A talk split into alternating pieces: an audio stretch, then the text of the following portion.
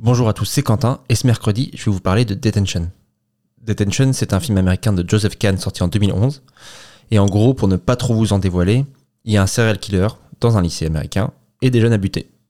Pitch, euh, du coup, euh, vu, revu et revu derrière. On en a bouffé des quantités de films comme ça, du slasher en veux-tu en voilà, des cheerleaders qui sont déglingués, des vierges effarouchées qui survivent, des sportifs qui clament et des nerds qui arrivent au moins en deux tiers du film. On connaît la chanson. Sauf que non. Typiquement, Detention, c'est le genre de film à voir en étant complètement vierge d'infos le concernant pour encore mieux l'apprécier. C'est pour ça que bah, je vais pas trop vous en dire quoi. Si vous aimez les teenage movies, les slashers et la drogue, ce film est fait pour vous. Alors pour vous vendre le truc sans trop en dévoiler, c'est un peu un fourre-tout de références, de genre et de trucs un peu what the fuck. C'est un peu un pot pourri de pop culture et quand je dis ça, bah, j'ai l'impression d'être un critique de Télérama qui veut faire chance. La plus grande qualité de Detention, c'est peut-être son imprévisibilité. Je vous mets vraiment au défi d'anticiper quoi que ce soit pendant le film.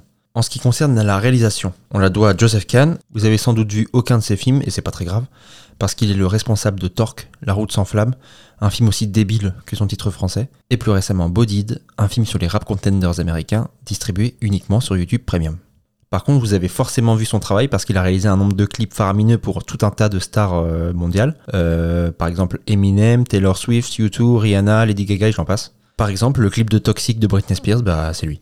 Et euh, sa carrière de clipper se ressent vraiment dans sa réalisation, parce que forcément il a 10 000 idées visuelles à la minute, mais que parfois ben, ça reste du domaine de l'esbrouf. Il y a un côté un peu sale gosse dans le film qui peut m'agacer certaines fois euh, dans d'autres films, mais là que je trouve tout à fait plaisant.